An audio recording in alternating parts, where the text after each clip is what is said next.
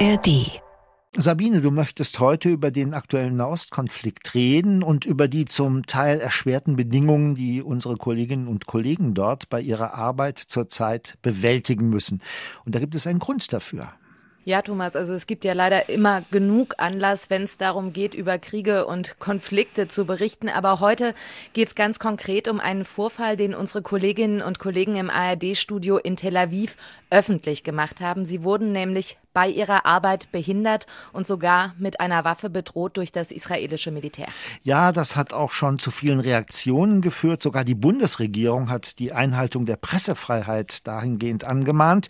Der Deutsche Journalistenverband sprach von einem klaren Verstoß gegen die Pressefreiheit, der sich nicht wiederholen darf. Natürlich hat auch die ARD und vor allem der zuständige bayerische Rundfunk protestiert.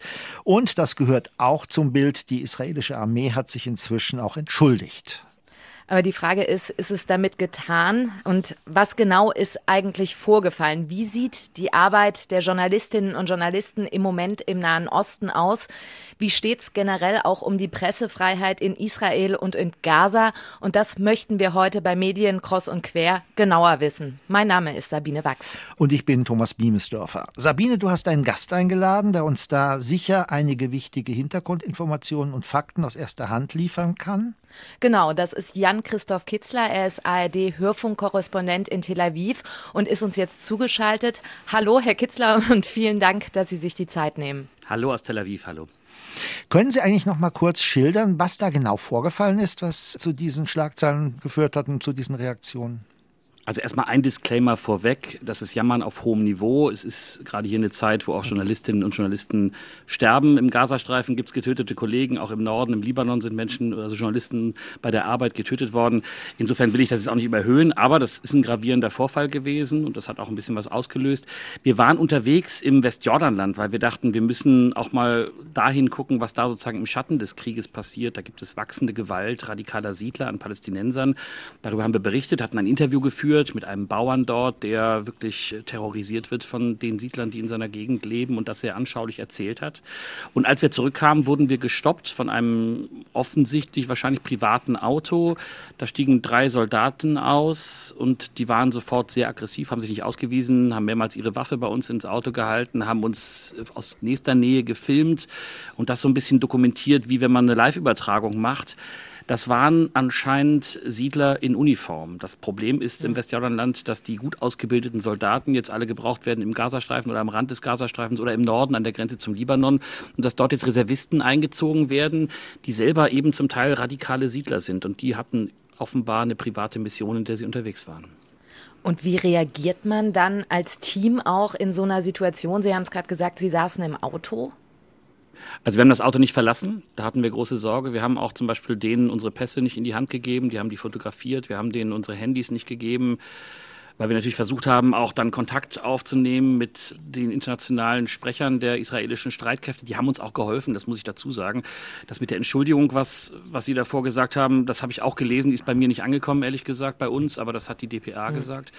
Die haben uns aber wirklich geholfen in der Situation und wir hatten Angst. Wir waren zu dritt, da waren zwei Deutsche, also ich und noch eine Kollegin, die als Protobusserin für uns arbeitet, die sehr gut Hebräisch spricht und mit denen sozusagen auch auf Augenhöhe dann reden konnte. Und wir hatten einen palästinensischen Kollegen dabei, dabei, der ganz große Angst hatte, weil für den natürlich das Erleben von Gewalt durch ja, Israelis, muss man so sagen, und auch israelische Streitkräfte etwas ist, was an der Tagesordnung ist. Und deswegen hat er sich große Sorgen gemacht. Und wir haben versucht, irgendwie als Team zusammenzubleiben, das Auto nicht zu verlassen und irgendwie aus der Situation rauszukommen. Das war sehr unangenehm und hat über eine Stunde gedauert. Mhm. Kam das jetzt eigentlich für Sie völlig überraschend oder hatten Sie schon selbst im Vorfeld vielleicht nicht ganz so dramatische Situationen erlebt? Also wir haben in den Tagen davor gehört, dass die Gewalt im Westjordanland steigt. Deswegen waren wir ja auch da. Wir hatten auch gehört, dass wir nicht das einzige Team waren, dem sowas passiert ist. Es gab vorher Vorfälle auch von CNN, ein kanadisches Team hatte Probleme, ein österreichisches Team. Das waren zum Teil Probleme an Checkpoints, wo die nicht durchkamen oder auch äh, wie wir eben in einer ziemlich einsamen Gegend festgehalten wurden. Das war etwas, was bekannt war. Wir haben, als wir da unterwegs waren, gesehen, dass es mehrere Aktionen gab von uniformierten Menschen, wo man nicht wusste, sind das jetzt richtige Soldaten oder sind das eher Milizen, die offensichtlich, und das haben wir auch aus der Nähe verfolgt, Palästinenserinnen und Palästinensern, die da Oliven geerntet haben, versucht haben, sie daran zu hindern. Und da gab es eine Reihe von Aktionen, das haben wir auch berichtet. Und da sind wir offenbar reingeraten und haben dann eben auch über ein Thema berichtet, äh, was äh, nicht äh, erwünscht war. Der BR hat angekündigt, dass er jetzt rechtliche Schritte prüft. Auch die Foreign Press Association in Israel hat angekündigt, da jetzt aktiv zu werden. Ist schon was passiert? Wir haben einen Anwalt eingeschaltet, denn also eine Sache ist gravierend, jetzt mal abgesehen von der direkten Bedrohung mit Waffen äh, auf, aufs Gesicht gerichtet und solche Sachen.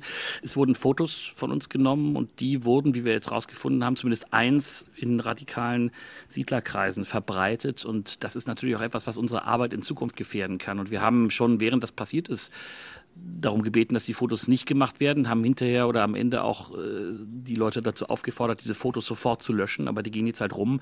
Das ist ein weiterer Beleg dafür, dass diese Soldaten möglicherweise doch in der privaten Mission unterwegs waren.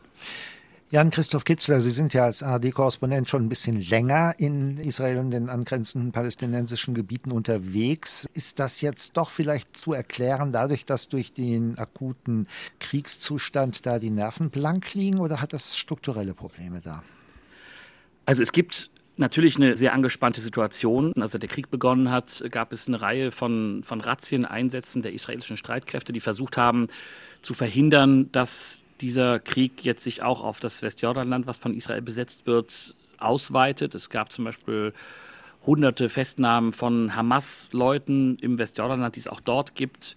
Da wurden viele Menschen festgesetzt, immer wieder gab es Militäreinsätze. Es sind schon seit Kriegsbeginn über 140 Palästinenser dort getötet worden. Das sind bewaffnete Kämpfer in einer großen Zahl, aber auch Zivilisten. Und es gibt auch Menschen, äh, die getötet wurden, offenbar von, von Siedlern, von gewaltbereiten Siedlern. Das kann man immer wieder lesen und sehen. Und die Fälle der Siedlergewalt haben zugenommen. Seit Kriegsbeginn sind über 170 Fälle dokumentiert. Da geht es dann manchmal darum, dass Leute zusammengeschlagen werden, dass Häuser verwüstet werden, Häuser abgebrannt werden. Und in der Gegend, wo wir unterwegs waren, da haben vier dörfliche Gemeinschaften seit Kriegsbeginn aufgegeben. Die haben gesagt, wir können dort nicht mehr leben, wir müssen weg. Die sind geflohen, weil sie die Gewalt einfach nicht mehr aushalten. Lassen Sie uns mal vom Westjordanland in den Gazastreifen gehen. Im Gazastreifen, auch da müssen Sie berichten, auch das gehört zu Ihrem Berichtgebiet. Der Gazastreifen war zeitweise ohne Stromversorgung, ohne Telefonnetz, ohne Internet. Wie können Sie oder Journalistinnen Journalisten, auch Ihre Kollegen, Producerinnen und Producer dann dort arbeiten? Das ist eine total schwierige Situation. Wir kommen selber nicht rein.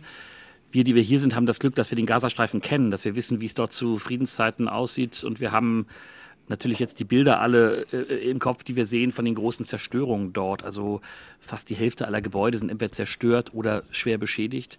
1,5 Millionen Menschen und mehr sind dort zu Binnenvertriebenen geworden. Die zivilen Opferzahlen sind hoch und der Kampf gegen die Terroristen der Hamas der tobt und, und, und läuft ab, während noch Zivilisten auf dem Schlachtfeld sind. Das ist eine schwierige Situation.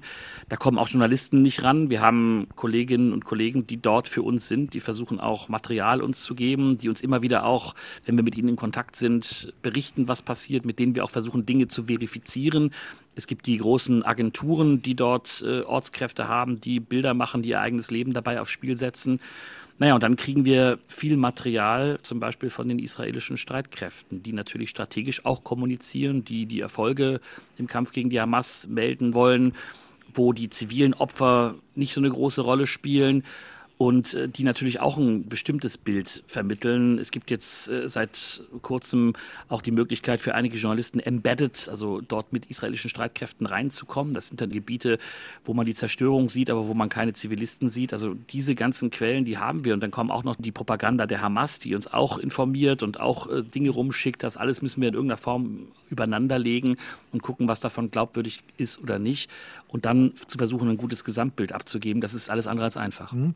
Das würde ich gerne ein bisschen vertiefen. Also man sagt ja immer, im Krieg stirbt als erstes die Wahrheit. Wenn Sie Quellen der Hamas nehmen, wenn Sie Quellen der israelischen Armee nehmen, wenn Sie versuchen, noch an unabhängige Quellen zu kommen, Sie haben eben gesagt, es gibt noch etwas Ähnliches wie Auslandspresse im Gazastreifen. Wie, wie checken Sie Fakten und ich meine, wie schaffen Sie es da nicht Opfer von Propaganda zu werden, egal von welcher Seite?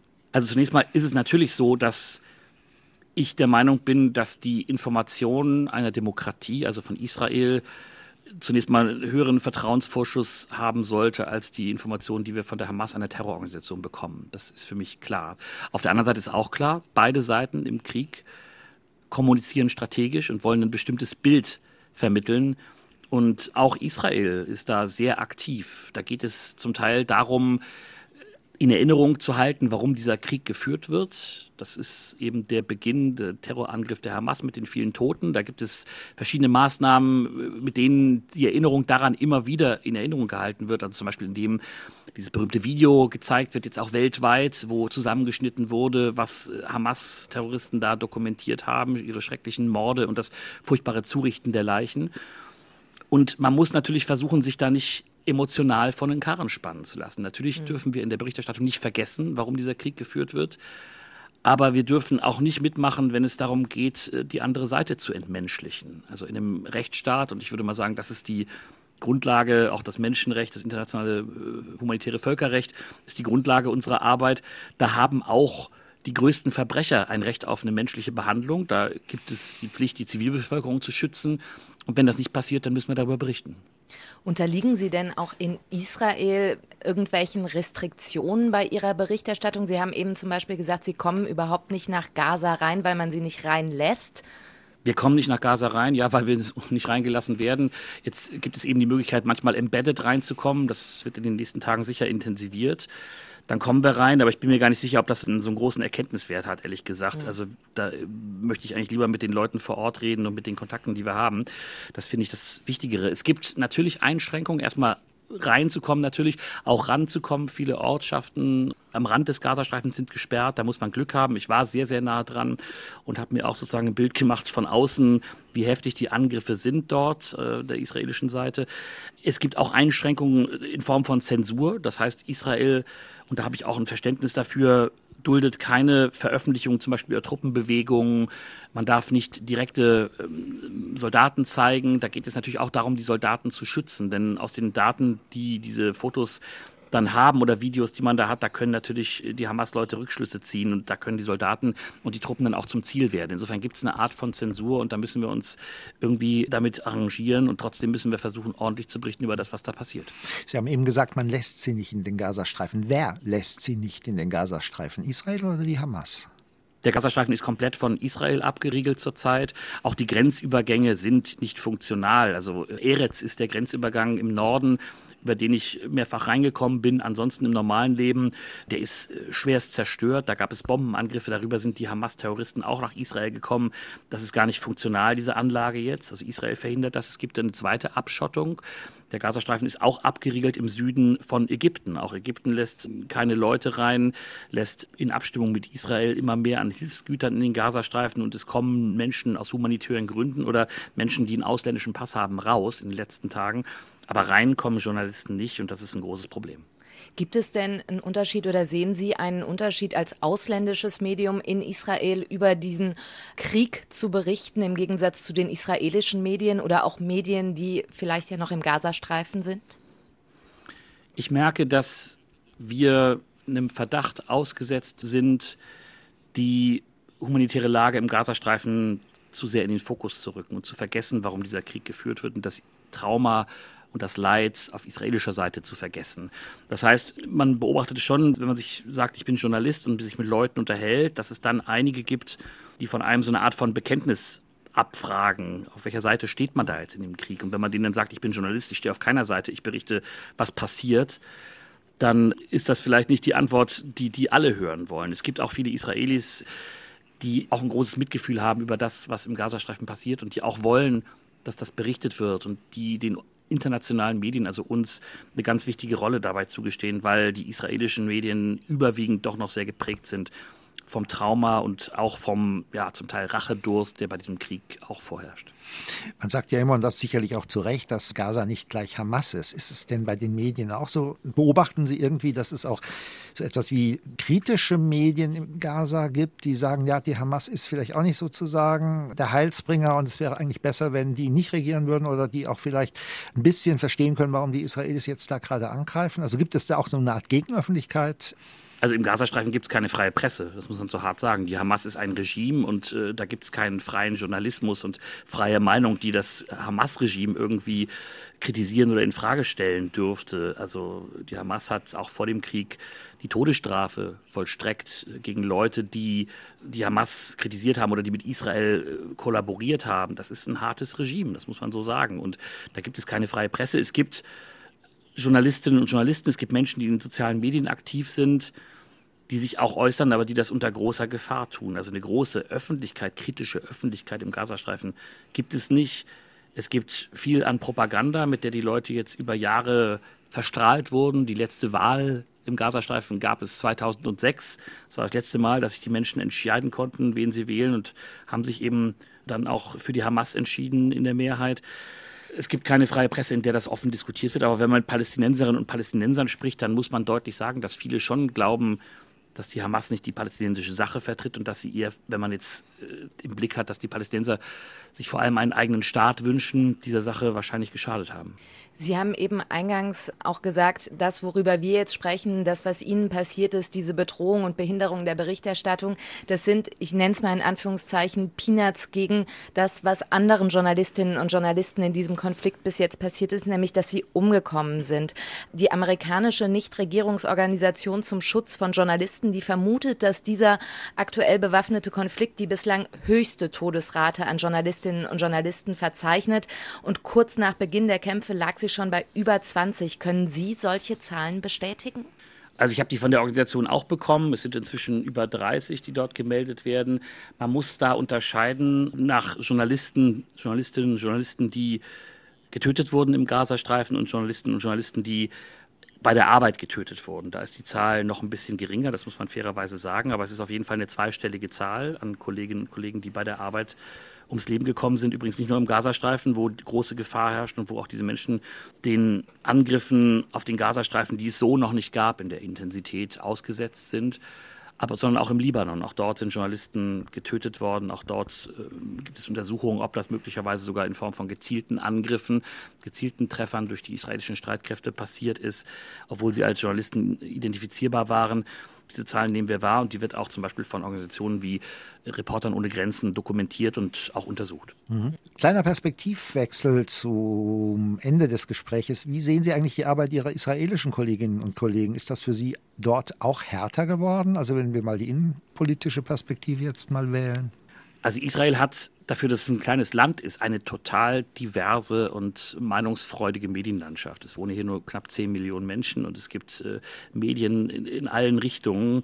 Ich finde, dass die großen öffentlichen Fernsehsender einen sehr guten Job machen. Es gibt Sender, die verbreiten reine Propaganda. Man muss sehr genau gucken, was man sich anguckt und wem die Sender jeweils eine Bühne bieten. Aber natürlich schauen wir uns auch das an. Es gab jetzt zum Beispiel den Fall eines Ministers, der äh, in einer Sendung gesagt hat, äh, es sei eine Option, auf den Gazastreifen eine Atombombe zu werfen. Also so äh, solche Aussagen fallen hier auch und, und, und die haben auch sozusagen den Platz dafür in bestimmten Medien. Ansonsten gibt es auch viele, einfach viele Journalisten, die ganz normal professionell versuchen, ihre Arbeit zu machen und die genauso das tun wie wir auch, die aber zum Beispiel, wenn wir noch wieder zum Anfang kommen, bei so einer Geschichte wie im Westjordanland die Einschränkung haben, dass sie sich dort auch in Friedenszeiten nicht frei bewegen können. Manche Gegenden sind für Israelis nicht zugänglich. Da haben wir ausländischen Medienvertreter es dann doch ein bisschen einfacher. Sabine, du hast das Thema aufs Tapet gesetzt. Sind deine Fragen beantwortet? Ja, meine Fragen sind beantwortet und herzlichen Dank an Jan-Christoph Kitzler aus dem ARD-Studio Tel Aviv für die eindrückliche Schilderung und auch für die sehr spannende und interessante Analyse. Dankeschön. Total gerne, danke euch. Ja, ich denke eigentlich auch. Respekt. Ich würde den Job momentan da nicht so wirklich gerne machen wollen, gebe ich ganz ehrlich zu. Gut, dass es Leute gibt, die ihn machen. Medien, Cross und Quer, der Podcast.